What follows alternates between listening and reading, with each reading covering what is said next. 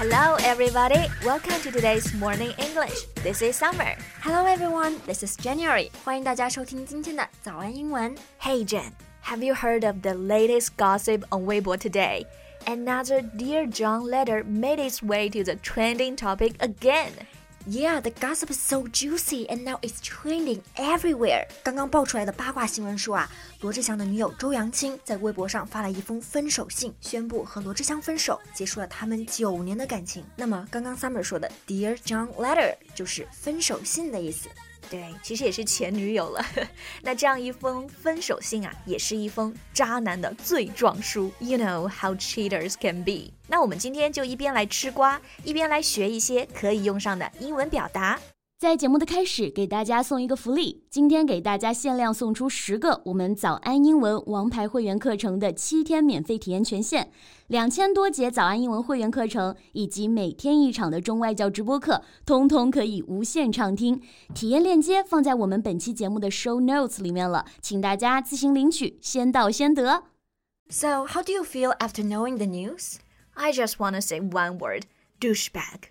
哈哈，I see what you mean. Douchebag 其实就是指的人渣，someone who is extremely disgusting. Yeah，其实，在生活中我们经常要骂渣男，对吧？那这个渣男的英语表达其实还挺多的，比如我刚刚用到的 douchebag，douche 就是指一个人垃圾、混蛋，后面再加上一个 bag，更加显示出你对这个人的厌恶。douchebag，他是个渣男，就是 he's a douchebag. Yeah，he's such a douchebag. 不过我们之所以讨厌渣男，其实主要还是因为他们劈腿啊、出轨啊、欺骗女生的感情。So we have some other names for them, such as cheaters, players, or unfaithful men. 嗯哼，cheater means someone who cheats, right? Cheat 这个单词啊，可以表示作弊，在这里呢，意思就是劈腿。 Yeah, we say cheat on somebody. If somebody is having an affair, then he's cheating on you. Yeah, but I don't think my boyfriend will have the courage to cheat on me. Good for you. 那在 cheat 后面加上 er 就表示劈腿的人 cheater。对，遇到渣男这样子的表达呀，除了呢，你可以找一个对应的英语单词，其实你也可以进行解释一下。 那渣男就是一个不忠诚的人，right? So we can say he's an unfaithful man，或者说这个人的心是垃圾做的。 So that man has a heart of trash. Yeah, a heart of trash. So, what exactly did he do that put an end to this nine-year relationship? He's not only cheating on her, but has constant sexual relationship with many other different girls. Sometimes many girls all at once. I see，所以啊，就是出轨、约炮，而且还撒谎。那这里的约炮，我们可以用到一个英语表达，那就是 hook up with somebody。hook 意思就是钩子，那么 hook up with somebody 就是勾到某人嘛，to have a sexual relationship。 Yes, he's been hooking up with lots of women while he's dating her. Not just that, according to the Dear John letter, he got himself into some three-way and group sex. Three way? Does that mean 3P in Chinese? Yes, we know this expression 3P, P stands for person or people. But that's what we only say here in China. In English, people use words like three way or threesome. That's pretty wild, I have to say. Yeah. But you know, here we are not just judging anyone, everyone has his own lifestyle.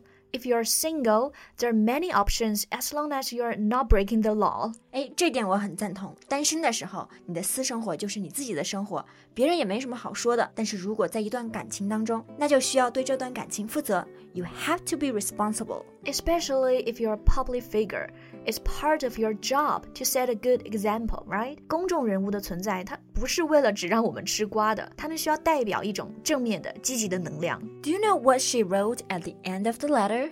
On a positive note, right? Yeah, instead of yelling or calling names, she ends the letter with these words. 确实是你让我变得更好啦，因为爱你，我成长成熟，也变得更独立。这也可以是很多分手的情侣啊学习的一种态度。在一段感情中，最重要的就是成长了。那如果这个感情持续不下去了，及时止损，痛快的离开，不要伤害自己和其他人。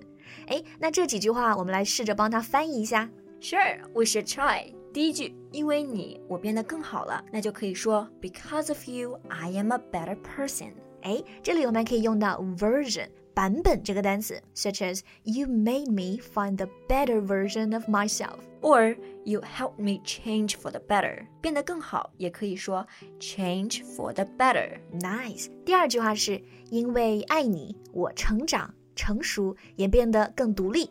Because of loving you, I became mature and independent. Mature 意思是成熟的，independent 就是独立的。这里我们也可以分别用到它们的名词 maturity、independence，那就是 loving you comes with maturity and independence。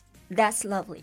那这封分手信就是给渣男的一记响亮的耳光，同时也是自我独立的宣告吧。Yeah, I agree. Anyway，希望呢每个人在感情中都要遇到那个对的人，努力成长，be a better person. That's all for today's podcast. This is Summer. Bye. This is January. See you next time. Bye. 今天的节目就到这里了。如果节目还听得不过瘾的话，也欢迎加入我们的早安英文会员。成为会员，您就可以无限畅听我们每天一场免费的中外教直播课，以及两千多节原创系统课程了。今天我们限量送出十个七天免费试听权限，试听链接放在我们本期节目的 show notes 里了，请大家自行领取，先到先得。This podcast is from Morning English. 学口语就来早安英文。